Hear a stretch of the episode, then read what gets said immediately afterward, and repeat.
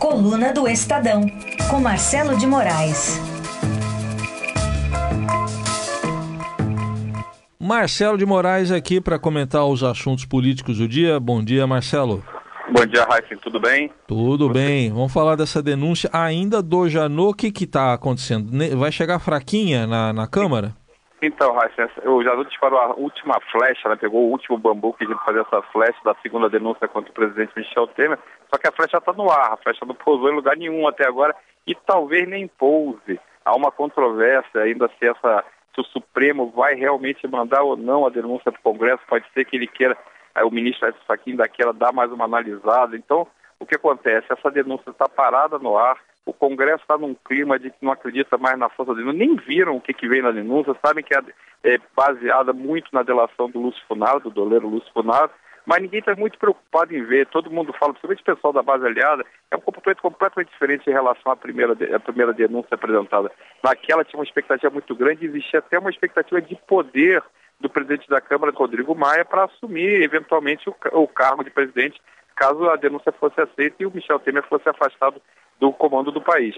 Só que dessa vez o clima é completamente diferente, está tudo diferente. O, o, pessoal da base quer mais é, é discutir a reforma política, porque eles precisam resolver a vida deles urgentemente, que se não votar até o dia 4 de outubro, e vamos combinar, né? Hoje já é dia 19, né? A, a, a reforma política só vai valer se ela for aprovada um ano antes da próxima eleição. E não é só aprovar na Câmara, tem que aprovar na Câmara e no Senado. Então eles estão muito mais preocupados em correr com algum tipo de discussão para ver se consegue mudar o sistema político, fazer aquele distritão, ou distritão misto, alguma coisa assim.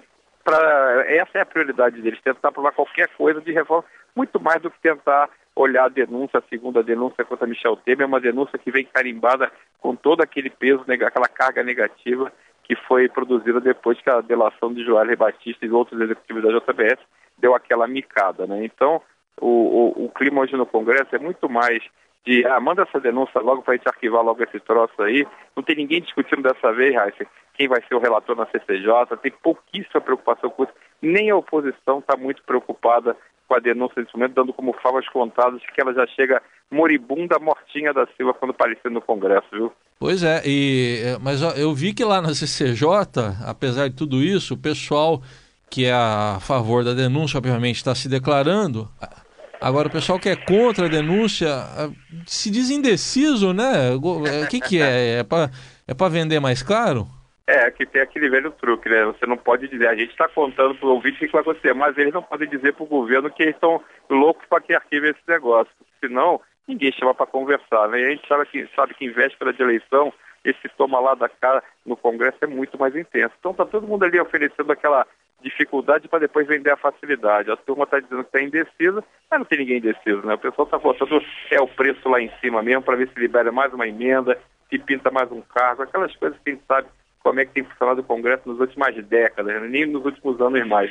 De qualquer jeito, o, o, o, hoje o Planalto está muito mais preocupado, Raíssa, não é com essa delação, não é com essa denúncia do, do, do Lúcio Funaro, não é com essa denúncia do, do, do, do Janot, está muito mais preocupado é com a possível e praticamente garantida delação de Gedel Vieira Lima. Esse sim, achado por 51 milhões de, de entre reais e dólares naquele apartamento, não tem escapatória. Esse aí está tá muito enrolado, é o único caminho para ele de tentar salvar é, a própria pele, de tentar melhorar a situação dele, é fazer uma delação e daquelas bem caprichada. Como ele é muito próximo do presidente Michel Temer e de toda a cúpula do PMDB, essa delação, sim, seria um potencial de ser uma bomba atômica. Então, essa é a grande preocupação hoje no Planalto, muito mais do que a segunda denúncia de Rodrigo Janot, é a possível tagarelice de Gedel Vira Lima, que na cadeia dizem que anda chorando bastante, viu, Heiser?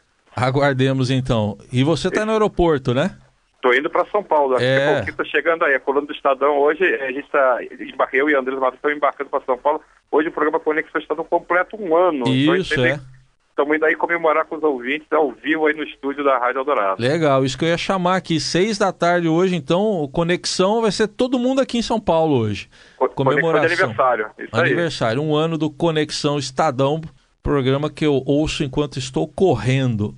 Maravilha. Valeu, Marcelo. Parabéns aí. Um beijo aí para Andresa também. Pro, parabéns para Emanuel, pro para Silvia Araújo e para o Roberto Godoy. E a, Maravilha. à tarde vamos ouvir vocês aí. Tchau, tchau. Tchau, um abraço. Bom dia para todo mundo. Até logo. Tchau, tchau.